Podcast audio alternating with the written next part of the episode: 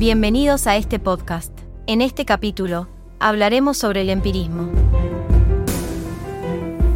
Antes de comenzar, hay que mencionar que la posición empirista es opuesta totalmente al dogmatismo. El empirismo hace énfasis en que la fuente de todo conocimiento está en la experiencia misma. ¿Cómo tenemos experiencia del mundo? A través de los sentidos externos porque son los que nos dan la primera información de lo que nos rodea. Por esto es que existe la frase de los empiristas, nada hay en el entendimiento sin que antes no haya pasado por los sentidos.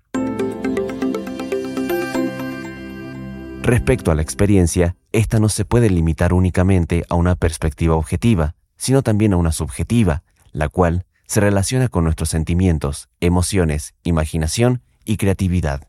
Estas experiencias también contribuyen a nuestra comprensión del mundo y a la formación de nuestro conocimiento, aunque no se pueda medir de la misma manera que los datos objetivos. Repasando un poco, vamos a observar que respecto a cómo se adquiere y se comprende el conocimiento, hay dos enfoques opuestos. El racionalismo, que enfatiza la razón como la única fuente del conocimiento, y el empirismo, anteriormente mencionado, que sostiene que la experiencia sensorial es la fuente fundamental del mismo. A estas dos posiciones no hay que tomarlas de manera aisladas, sino se cae en el dogmatismo, ya que ambas tienen méritos y limitaciones.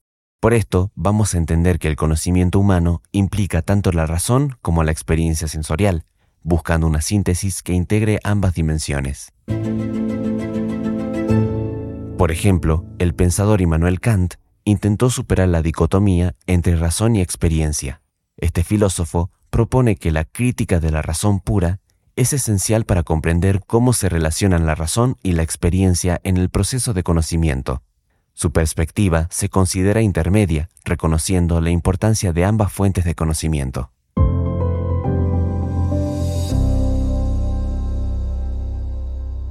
Continuando con este tema, Existe también la posición antropológica que es la posición del ser humano, la cual también desempeña un papel importante en cómo se aborda la cuestión del conocimiento. En esta concepción vemos tres posiciones.